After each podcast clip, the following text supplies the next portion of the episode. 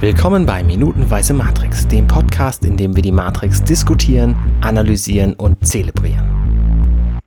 Heute mit Moni, Nahlinse, André, hallo. Hallo, grüß euch. Und mit Alexander Huxmaster Waschkau, hallo. Hallo und natürlich mit Arne Kurt Nagarudert auch am Donnerstag für euch hier bei Minutenweise Matrix. Moni, du bist heutzutage, ähm, also wir kennen dich ja inzwischen alle, deswegen fühlt es sich gar nicht mehr nach Gast an, aber es ist schön, dass du da bist. Vielen Dank fürs Dasein. vielen also, Dank fürs Dasein dürfen. Ähm, vielen Dank fürs insgesamt Dasein und auch hier im Podcast. Ähm, ich bin so dankbar. auch am Donnerstag. Und danke, dass ihr da zuhört da draußen. Und danke, liebe Sonne, dass du scheinst. Ist das jetzt der Moment, wo wir alle unsere Tücher zücken müssen, um uns die ich Augen glaube, zu reiben? Ich, ich glaube, ich muss gleich ein bisschen weinen, ja. ja wo willst ja, du eigentlich ja. hin damit, Arne? ähm, ich wollte eigentlich auf die, auf die Minute 59 hinaus, ähm, wo äh, die ganze Zeit nur geredet wird und so ein bisschen Angstmache gemacht wird. Da dachte ich, so ein bisschen Dank am Anfang äh, tut dieser Folge vielleicht ganz gut. Mhm. Ähm, denn Morpheus ist hier so ein bisschen Aufrührer, möchte ich gerade, ähm, möchte ich mal sagen. Denn er sagt im Grunde sowas wie, hey, die äh, Agenten, die sind, äh, sie sind so, die, die mh, hm, machen alle Türen auf und zu und deswegen muss man sie angreifen. Mhm. Das ist so eine Logik, die erschließt sich mir nicht instantan. Also, vielleicht könnt ihr mich da erheitern. Erheitern oder erhellen? Erhellen hm, vielleicht. Was auch. dir lieber? Beides okay. Fürs Erhellen ist dann natürlich definitiv äh, Muni zuständig. Oh. Oha. Ja.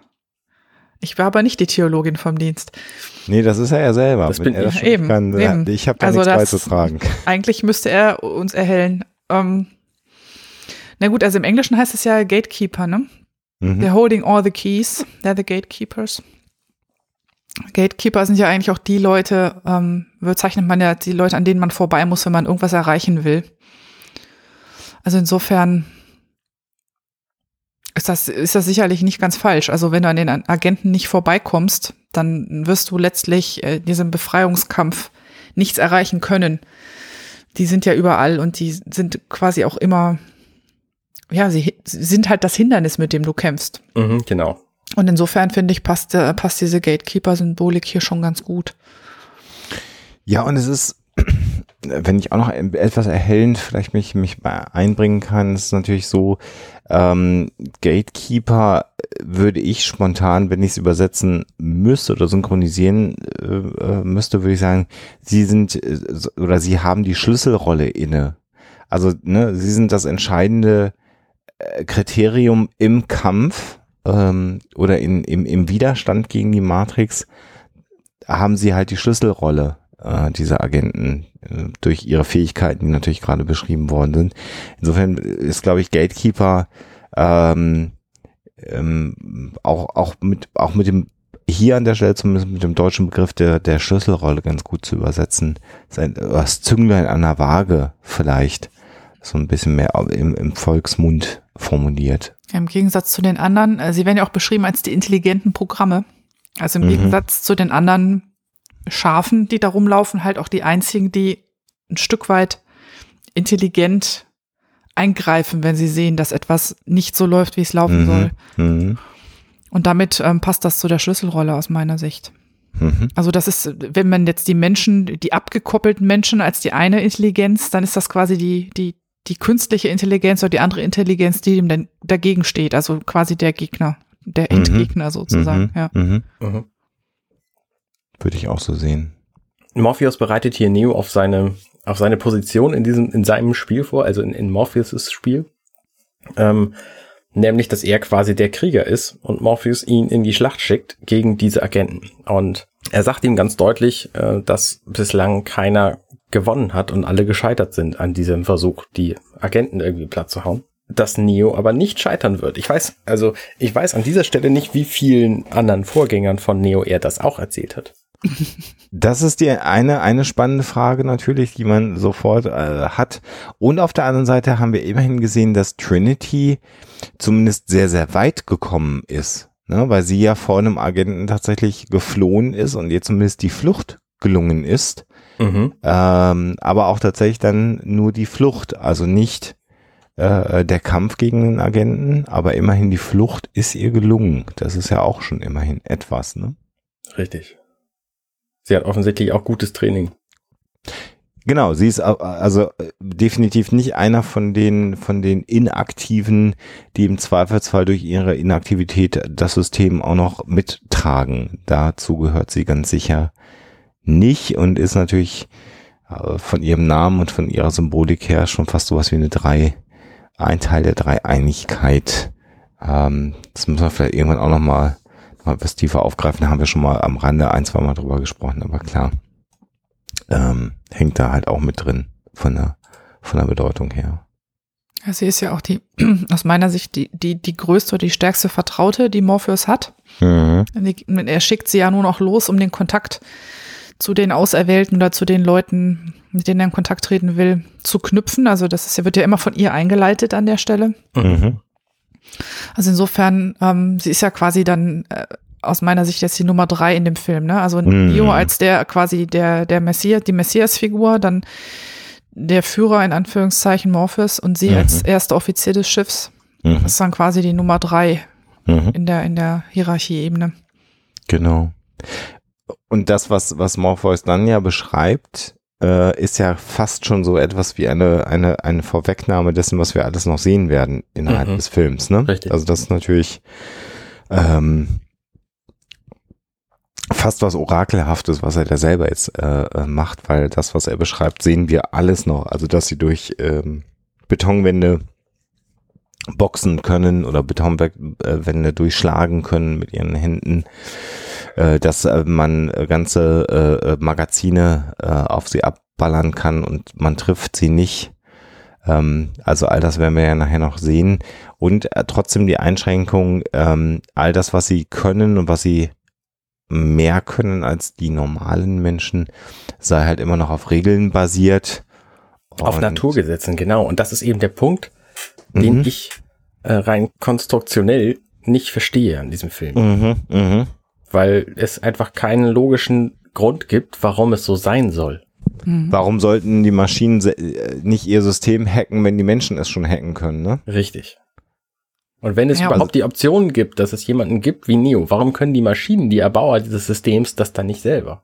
Ja, und vor allen Dingen, äh, entschuldige, wenn sich eine äh, rot gekleidete Frau 0, nichts in einen Agenten verwandeln kann, dann hat das für mich nichts mit Naturgesetzen zu tun. Also mhm. sieht man ja auch in späteren Minuten noch, wo dann äh, Figuren zu Agent Smith werden. Mhm. Und das ist für mich jetzt nicht naturgesetzlich erklärbar. Mhm. mhm. Das ist dann ja auch der Punkt, wo man sagt, das ist jetzt natürlich keine Dokumentation, die Matrix, sondern das sind natürlich genau die Lücken äh, oder die Logiklücken, die dieser Film aufweist. Aber es musste ja irgendwie ähm, ja ein Regelwerk einfach aufgebaut werden. Ich habe das ja schon in dieser Woche ein, zwei Mal erwähnt, aber wir, was man hier jetzt eben bekommt, ist so ein wenig äh, das Regelwerk, wie es denn alles funktioniert in der Matrix, natürlich übermittelt. Ähm, äh, von, von Morpheus, ähm, der ja äh, die Wahrheit offenbart, glaube ich, da waren wir schon mal an dem Punkt Neo gegenüber. Interessant ist dann ja die Aussage von, von, von Neo auf diese Ausführung von ähm, Morpheus, wo er dann sagt, das heißt also, was willst du mir hier sagen, dass ich Kugeln ausweichen kann? Also Pistolenkugeln ausweichen kann? Und Morpheus sagt dann, nee, was ich dir sage, äh, ist, wenn du soweit bist, musst du das gar nicht mehr. Und ich finde halt schön, dass er vorher fragt, warum und aber, also warum er besser ist als die anderen, die vor ihm da waren. Mhm. Und als Morpheus dann sagt, ja, nein, also du, du brauchst dann einfach den Kugel nicht mehr ausweichen, so, ähm, da fragt er nicht warum, sondern mhm. das nimmt er dann einfach so hin. Es ist ja auch keine Begründung, ne? Nee, natürlich nicht. Es ist nur, also er, kriegt, er stellt eine Frage und kriegt einfach keine Antwort. Das ist so ein typischer Politikersprech. Ich erzähle mal, was ich die ganze Zeit eh erzählen wollte, aber ich beantworte deine Frage nicht. Ja, es ist mhm. nicht nur Politikersprech, sondern es ist auch so ein bisschen ähm, Verschwörungstheoretikersprech. Ja, absolut. Ja, ja, ja, also all das, was halt so ein äh, Fanatiker ausmacht. Ja, genau. Wirst du dann schon sehen. Du wirst ne? dich neben außerhalb der Regeln bewegen, aber wie kann ich dir jetzt auch nicht sagen. Du musst es nur glauben. Genau. Think positive. genau, genau, genau. Da sind wir an dem Punkt der, der, der äh, Esoterik oder wie man es immer formulieren möchte. Und äh, da ist ja das Charisma von äh, Morpheus sicherlich so ein ganz entscheidender Aspekt dabei, weil er ja so sicher ist, äh, hier die Wahrheit zu verkünden, äh, dass man ja geneigt ist, ihm zu vertrauen. Also es ist ein bisschen die Verantwortung eben abzutreten, wie das an so einem religiösen Führer ist. Der wird schon wissen, was gut für mich ist. Mhm. Ähm, das ist ja ein Grundproblem äh, bei Religion, wenn man sie dann ganz ernst nimmt. Man muss nicht mehr alles hinterfragen, weil ein wesentlicher Punkt ist halt der Glaube, der ganz viel trägt. Und das macht es nicht so sonderlich einfach. Immer. Ja, und da sind wir genau hier im Verhältnis zwischen, zwischen Neo und Morpheus. Auf der anderen Seite halt auch genau dieses, wenn du nur genug glaubst, sprich an an die Religion, an dich, was auch immer, dann kannst du das alles tun. Also das ist ja auch so ein, aus meiner Sicht eine ganz gefährliche. Ja. Ähm, hört man ja auch heute immer wieder, äh, wenn jemand schwer krank wird und nicht gegen ankommt, dann hat er nur nicht positiv genug gedacht. Man muss nur an nicht glauben. Ähm, ist ja auch ein unheimlicher Druck, der hier aufgebaut wird auf Neo, ne? Im ja, Moment ja. kann er noch immer zu seinem, zu seinem Lehrer aufschauen und sagen, der wird schon wissen, was richtig ist, aber auf der anderen Seite weiß er, dass er dann diesen Task hat, quasi die Welt zu retten. Das ist irgendwie eine ganz, äh, ganz seltsame Diskrepanz, dieses eigentlich noch, noch lernen und glauben und, und, und, und zuhören und dieser großen, äh, dieser Überfigur ähm, Recht geben und auf der anderen Seite im nächsten Moment selber zur Überfigur werden zu müssen. Wo sind wir denn gerade auf der Heldenreise, Arne? An welchem Punkt? Wir sind gerade auf dem, äh, auf dem Weg, dass ihm quasi die Bösewichte begegnen. Mhm. Also wenn man, wenn man so nach, ähm, nach Vogler geht, dann ist es ungefähr der, der Moment, wo er quasi auf Bewährungsproben gestellt wird und dabei auch Verbündete und Feinde trifft und deswegen quasi jetzt, also er die Verbündeten hat er mehr oder minder alle kennengelernt und jetzt lernt er eben seine Feinde kennen, die er ja noch nicht wirklich gesehen hat. Und Mhm. ähm, dann kommt eben danach der, der Punkt, wo er zur tiefsten Höhle, den gefährlichsten Punkt vordringt und dann auf den tatsächlichen Gegner trifft. Und das Mhm. passiert ja dann auch in Zukunft. Mhm. Was ich interessant finde an dieser Geschichte ist, dass Morpheus zwar sehr charismatisch ist und reden kann, als äh, hätte er sein Leben lang nichts anderes gemacht und überzeugt Mhm. und so und auch das Schiff problemfrei führen kann, aber in Neos Natur liegt es, dass er Dinge in Frage stellt und sich gegen das lehnt, was ihm erzählt wird. Mhm. Und das äh, finde ich ähm, kommt in dieser Szene noch nicht so schön rüber, aber später gibt's ja diese diese ähm, Szene mit dem Orakel und da wird es halt nochmal noch mal deutlich. Also das zieht sich auch durch den gesamten Film, dass Neo immer das genau das nicht macht, was ihm erzählt wird, weil er sich gegen das System anlehnen will, Mhm. was möglicherweise dann auch genau der Grund ist, warum er eben der Auserwählte ist. Ähm, aber das kommt eben viel später erst im Film. Also ähm, tut hier gar nichts zur Sache. Schön, dass ich das erzählt habe. Ähm, visuell in dieser Minute passiert ja jetzt mal zunächst recht wenig, weil wir wieder bei sehr äh, engen äh, Aufnahmen äh, sind. Von der Komposition her fallen mir hier in dieser Szene mal zwei Dinge auf. Das eine ist, dass wir also ständig die auf Neo gerichtete Waffe äh, in einem der beiden äh, Brillengläser von Morpheus gespiegelt sehen. Also Mhm. wir haben immer noch die Hand des Agenten ähm, mit der Waffe auf, auf, auf Neo gerichtet. Das zieht sich hier sehr, sehr konsequent durch. Meist das linke Brillenglas, mal das rechte Zum Brillenglas. Schluss, in, zum Schluss der Minute wieder beide. Mhm. Und äh, ich finde die ähm, Ausleuchtung, ähm, ich weiß gar nicht, wie ich das besser formulieren soll, ganz interessant, weil ähm, äh, Morpheus ganz offensichtlich auf seiner rechten Wange äh, auf jeden Fall Licht, Licht hat und wir sind so dicht dran und es ist so äh, äh, überscharf ausgeleuchtet, wie auch immer, Moni, vielleicht kannst du das nachher nochmal besser formulieren, dass du ja bei, bei äh, Morpheus jede Pore im Prinzip erkennen kannst. Eigentlich das, was man, was man ja sonst in, nicht hat in, in Hollywood-Filmen. So, Mhm. so, so, so ein gritty Look, irgendwie so einen schmutzigen Look. Und umgedreht äh, sieht ja Keanu Reeves auch äh, auch ähnlich aus. Nicht, nicht wirklich glatt rasiert. Ja, aber schon im Vergleich zu seinem Gegenüber doch eher so ein Babygesicht. Also Schon anders noch, ne? ja, genau. ja. Das fällt aber deshalb auch bei Morpheus so besonders auf, weil ähm, das fand ich ganz spannend. Er hat die Szenen, wo die Kamera auf ihn schaut, da hat ist es äh, gibt es eine viel geringere Schärfentiefe. Also der Hintergrund ist quasi kaum zu erkennen. Du siehst so ein bisschen unscharf, dass es irgendwie ein Gebäude ist und vielleicht Der rechts ein Baum oder ab, so. ne? Der Hintergrund säuft total ab in der Unschärfe, während bei Neo kannst du eigentlich, der ist auch nicht knackenscharf, aber viel mehr vom Gebäude erkennen, viel deutlicher. Also es sieht echt so aus, als wäre das, wäre die eine Szene mit Blick auf Morpheus mehr so mit dem Tele und einer starken Freistellung der Person vor dem Hintergrund. Und bei Neo sieht es aus wie eine andere Brennweite. Oder eine andere Blende halt in dem Moment. Das kann auch sein. Das siehst du ja auch schon an der, an dem schärfen Unterschied zwischen Nase und Ohren. Also, ne, bei Neo ist halt beides scharf und bei Morpheus sind schon die Ohren unscharf. Ja, richtig, genau. Mhm. Mhm. Also andere Brennweite oder Offenblende. Man weiß es, kann ich jetzt konkret nicht genau sagen, aber Das ist natürlich mit der Freistellung die Frage, wie, wie freigestellt ist, ist Morpheus inzwischen von, von dieser virtuellen Realität. Ne? Also mhm. Morpheus ganz klar komplett von der Umgebung getrennt, Mhm. wissend, dass es ein System ist, wenn ich es jetzt interpretieren würde. Und bei, bei Neo das halt noch nicht so ganz klar getrennt. Ne? Noch das Verhaftetsein, äh, der ist noch nicht freigestellt. Wahrscheinlich total überinterpretiert, aber passt gerade ganz schön. Nee, der ist natürlich auch nicht freigestellt, der hat ja noch eine Aufgabe. Ja, ja. Wo wir schon bei solchen Interpretationen sind. Also ich finde, ähm, Morpheus ist ja so ein bisschen unterbelichtet in dieser Szene, während äh, Neo so ins rechte Licht gerückt wird. okay, man kann auch übertreiben. ja. Aber schon sehr, sehr, sehr, sehr interessant. Also ich finde diesen, diesen, diesen hellen Spot auf der, auf der rechten Seite von, von Morpheus schon auch sehr interessant, dass das so gewählt worden ist, ne? Hat das Gefühl, dass der von rechts unten beleuchtet wird, ne? Hm, Nee, der kriegt aber auch von links unten Licht. Von links unten, aber von rechts mehr, finde ich, oder? Nee. Also seine rechte Seite, ja. Also seine, ja, also linker Bildrand, Ja. äh, seine rechte Wange, das meine ich. Ah ja, Ja, genau. ja. Okay, patientenseitig rechts. Ja, Ja. genau. Mhm. Ja. Genau. Ja. Wir Zahnärzte unter uns, genau, sollte ich so rumformulieren.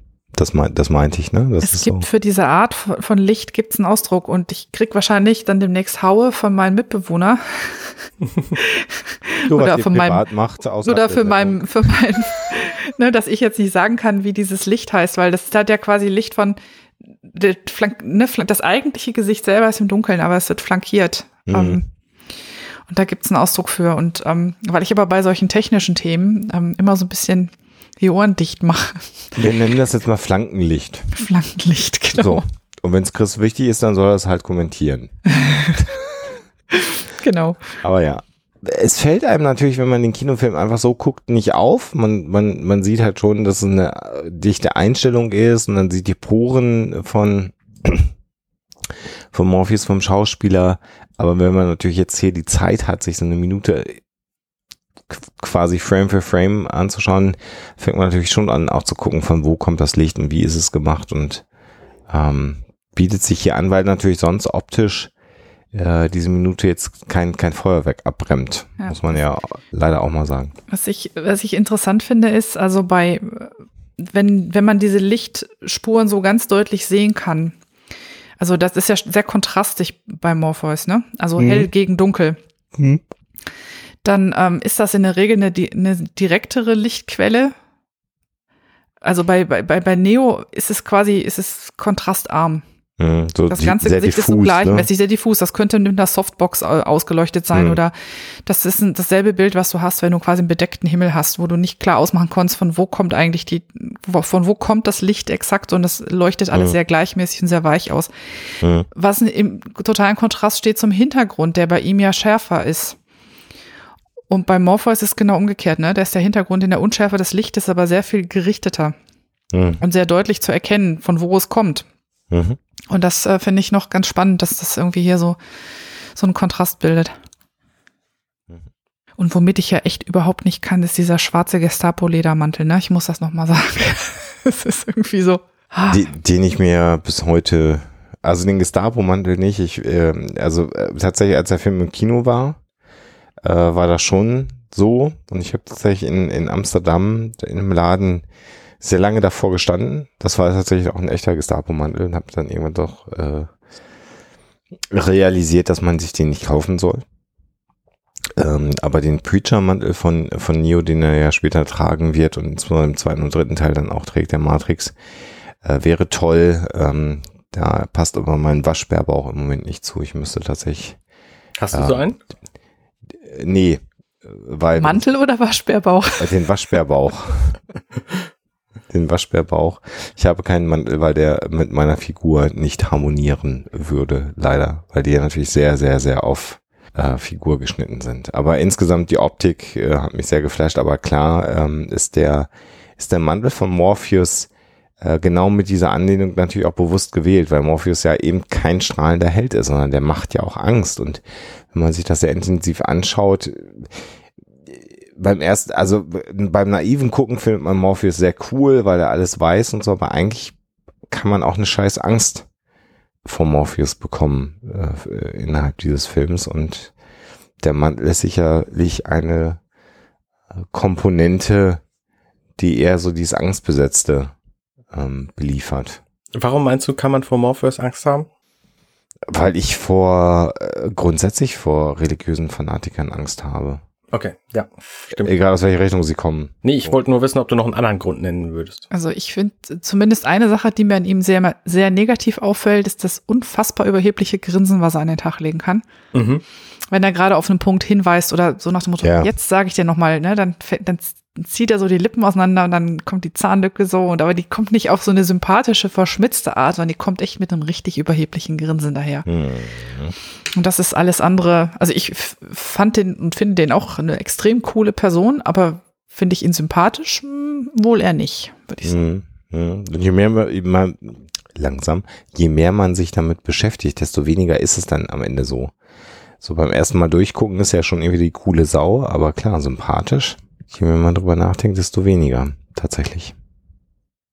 Also in, gerade in dem Moment hier in dieser Szene, wo, wo Neo ihn fragt, wie er denn gegen diese Agenten ankommen soll, da grinst er erst kurz, bevor sein Gesicht wieder total ernst wird und er dann sagt, nein, du musst dann den Patronen nicht mehr ausweichen.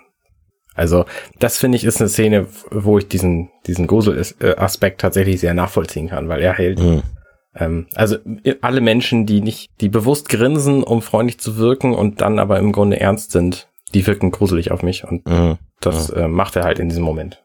Weil man auch nicht sehen kann, ob das Grinsen bis zu den Augen reicht, weil er immer diese, diesen mhm, genau. Kneifer, genau. da den Sonnenbrillenkneifer hat und man hat halt dann wirklich das Gefühl, dass auf jeden Fall nur die, die untere Gesichtshälfte grinst, ne? Mhm. Ja, genau. Man kann es nicht verifizieren, was seine Augen machen. Und dann klingelt's Handy. Tada! Oh Mensch, Feierabend, schon vorbei. Gut, dann äh, beenden wir diese Folge für heute. Das geht immer sehr schnell hier. ähm, und wir sehen uns morgen wieder am äh, letzten Tag dieser Woche schon und am letzten Tag mit unserem Gast Moni. Schön, dass du heute dabei warst. Es sei denn, Moni hätte jetzt noch was Wichtiges, was sie erwähnen wollte zu dieser Minute. nee, mir fällt nichts mehr ein. Dann haben wir sie, glaube ich, umfassend besprochen. Wenn du nichts mehr zu sagen hast, Moni. Dann ist alles gesagt euch einen schönen Resttag, wie lange er auch äh, immer noch sein mag. Und äh, die letzte Folge minutenweise Matrix der Woche leitet dann vielleicht das Wochenende für euch ein. Bis morgen. Bis morgen. Ciao. Hey, ich bin Arne und das war Minutenweise Matrix.